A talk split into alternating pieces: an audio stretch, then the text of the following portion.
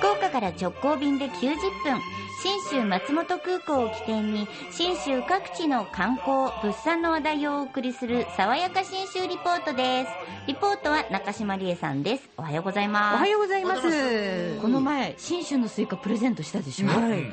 それありがとうございました。届いたんだ。はい、大きくて立派なスイカにびっくりいたしましたというのはですね福岡市中央区の高瀬さんという方なんですがいいな居酒屋をやってましてええあの勝海舟っていうところなんですけどね、えっとかお客様に振る舞おうと思っていたのですがコロナ感染が急激に増えましてまん延防止等 重点措置が出されまして休業に入ってしまいました。あとっても残念ですがスタッフや家族と冷やして美味しくいただきます。家族とスタッフはめっちゃ喜んでると思います喜んでますねその分ね。はい写真もいただいてて。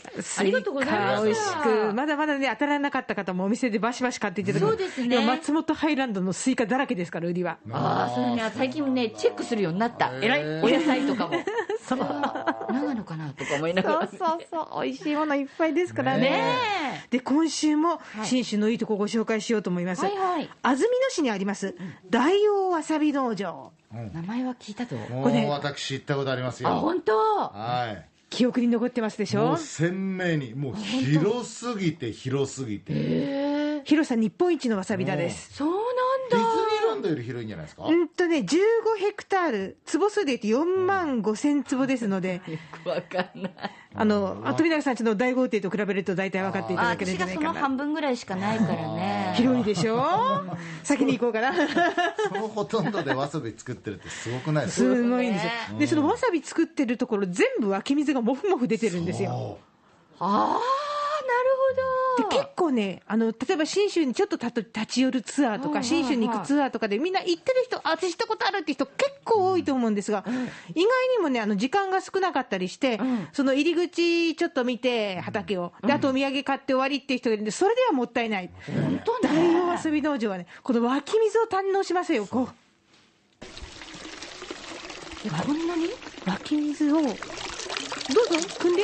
飲んでっていう場所あるんですよ。えこれを好き放題飲む。えねこんなに勢いよく流れてるの？あのなんて言うんでしょうねこう美味しい。ポンプ状態で。出してくれてるもったいない。んですよこれどんどんどんどん流れてってんだよね。とそうなんです。んでもない量出てますよ多分、だってこれ全部畑に行ってますから。すごいね。もう畑の地面からポッフポフ湧いてるわけなんですよ。すご湧いてる湧いてる。でこの大王わさび農場が実はね今年飲食施設のリニューアルが完了したんですよ。だからテラスとかオうん。ープンデッキあとあの畑を見下ろせるデッキなんかができてはい。はい。はい。開放的な施設になったんですと自慢してくださったのが株式会社大王観光課課長の川上清さんなんですが、これもおすすめだよっていうのが湧水をテーマにしたカフェがありまして、湧水コールドブリューコーヒーっていうのがあるんですよ。美味しかろう。ねえ川上さんもそう言ってました。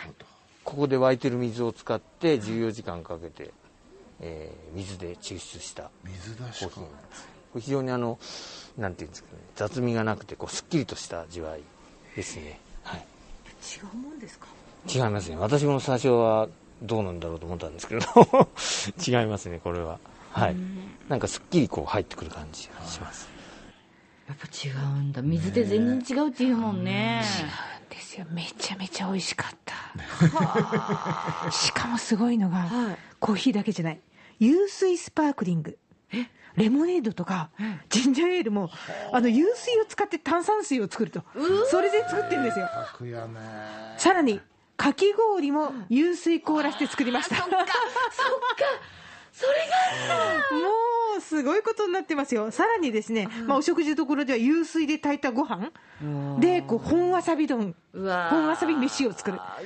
ご飯にかつ節乗っけて自分ですりおろしたわさびを乗っけてお醤油かけるたまらんですよね。たまら私ねこの前見つけたんです。はい。安曇野のわさびって言ってチューブで売ってあったんですよ。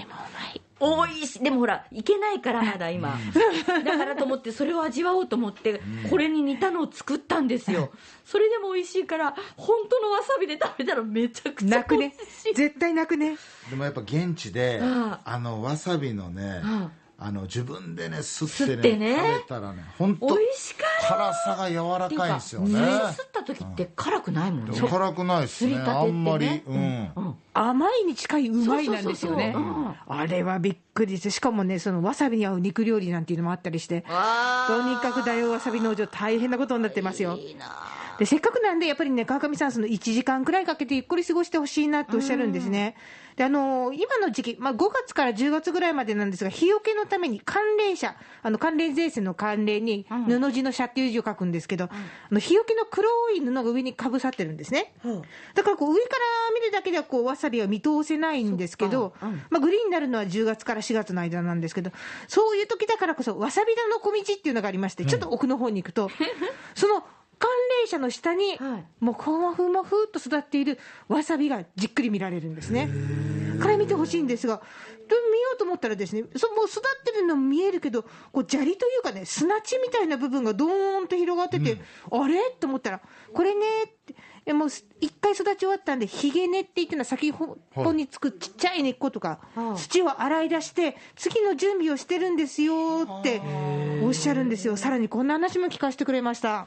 水がこう出やすいようにちょっと畑をこうきれいにしてでその後に畝を立ててまたわさびを植えるっていうのの繰り返しですね。収穫してきれいにして畝を立ててまたわさびを植えるっていうそのサイクルでこうやってます。その一サイクルがどのぐらいの期間ですか？えー、と大体ですね植えてからえー、と13ヶ月から14ヶ月で収穫です結構長いんですね。1年とちょっとくらいのサイクルでこう回してます。あで何月に必ず植えるとかっていうわけじゃない？はないですね。